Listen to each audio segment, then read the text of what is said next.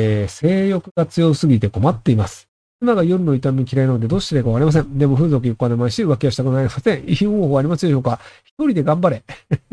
あの、プのハブでも X ビデオでも好きなものを見ろ。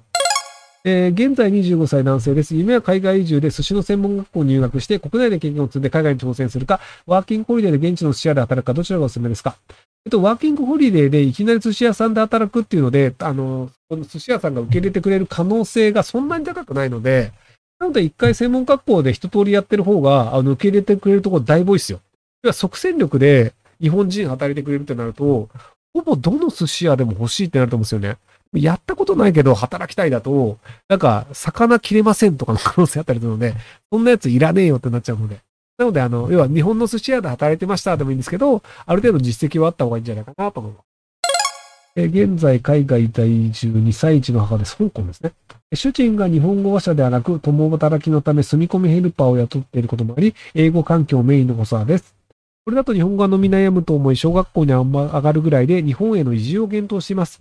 低学年中学ぐらいまで日本の公立学校に通わせて、高等教育は北米でと考えていますが、子供の頃5、6年を日本で過ごすだけで、将来仕事で使えるレベル日本語を習得することは可能だと思いますか不可能です。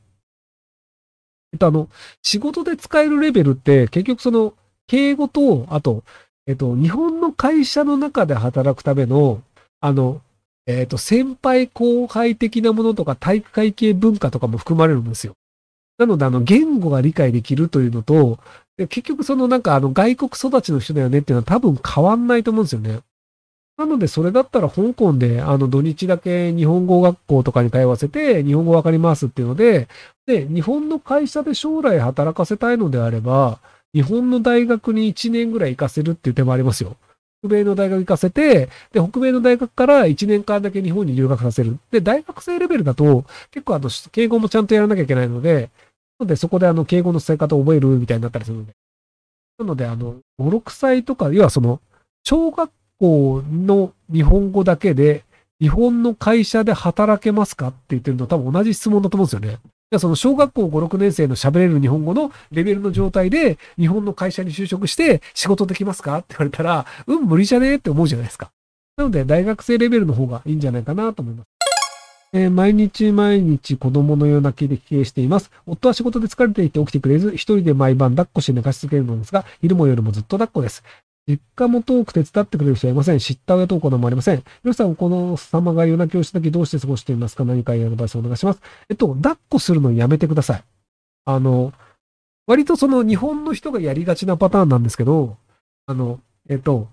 あの、夜泣きをする赤ちゃんの、その夜泣きをして自分の泣いてる声で疲れてしまって、緊張してしまって、余計に頭痛い、寝たいよって泣くっていうのもあって、で、夜泣きをしてる子供を抱っこをするっていうので、母親が来たっていうので、それでまた覚醒してしまうパターンもあるんですよね。なので、あの、引き付けを起こすとかではない限り、横にいて、ベッドにいたままずっと触ってあげるとかをしてください。その、抱っこをして揺らしたりっていうのは逆に刺激を与えることになって、目が冴えてしまうんですよ。で、でも眠いのになんか揺らされて目が冴えていて、眠いよ、頭痛いよっていう状態で夜泣きをするっていうのになるので、なので、その、泣いてかわいそうっていうのはあるんですけど、ベッドに置いた状態で横にいるよっていうのをちゃんと伝えるっていうのをやると、改善する場合もあります。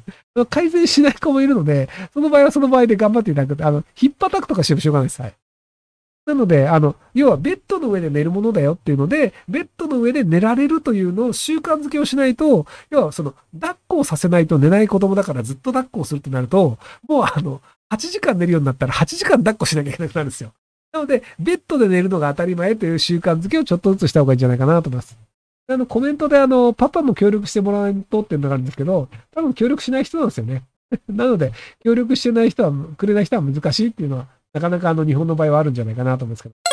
えーこんばんは、ぼやきなのですが、最近、ホリエモンのことを面白いと思わなくなってきました。対談する方が堀江さんをよいしょしている方々ばかりだなと感じます。今日の立花さんとの対談しかり、やっぱりひろゆきさんとのコンビが一番だよな、復活してくれないかな、なんて思ってしまいます。堀江さん、ひろゆきさんのことが大好きで奥さんまで取られたのが悲しいんだなと思ってます。岡田敏夫さんの対談も好き。まあ、僕、その、最近の堀江さんの動画を見てないのでわかんないですけど、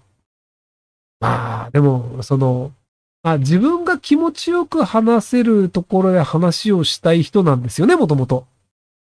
なので、あんまり変わんないんじゃないかなという気がするので、要はその、えっと、周りが、その、よいしょする人ばっかりだからこうなってしまってるとかではなくて、割とその、自分が気持ちよく話ができる環境が好きっていう人なんだと思うんですよね。だからその、メディアも僕が知る限り出てるのがニュースピックスとかで、その、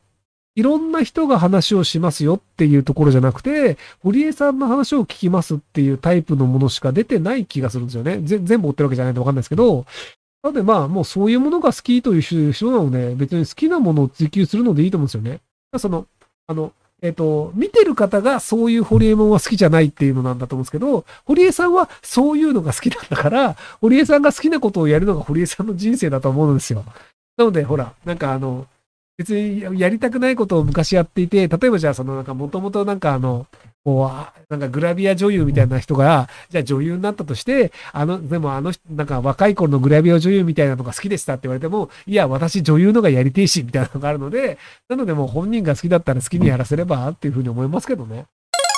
16歳高校生です。親の車でドライブをしてた頃、親が車がないことに気づき、お、飛んだ。えー、窃盗の容疑で被害届を出して、その後親に見つかり、その件は身内ということで亡くなったんですが、交通の人からでの電話を待てと言われ、待ってる状況なんですが、僕は無免許で退学や前科がつくのですが、ただ車が友達は何かの罪に問われるのですかえっと、親の車勝手に使って通報されたって話なんですけど、と、免許を持ってる友達が運転していました。自分は運転してません。その友達の名前は絶対に言えませんって言うと、警察の方がめんどくさくなって許してくれる場合があります。警察がガチで調査し始めると、あの、監視カメラとか調べて、お前運転してんじゃねえか、無免許だってなるんですけど、あの、許してもらったように必死で謝ってください。で、お父さんお母さんにも謝って、被害届を、あの、こう、取り下げてもらうっていうので、あの、もう二度とやらないようにして、免許はちゃんと取った方がいいんじゃないかなと思います。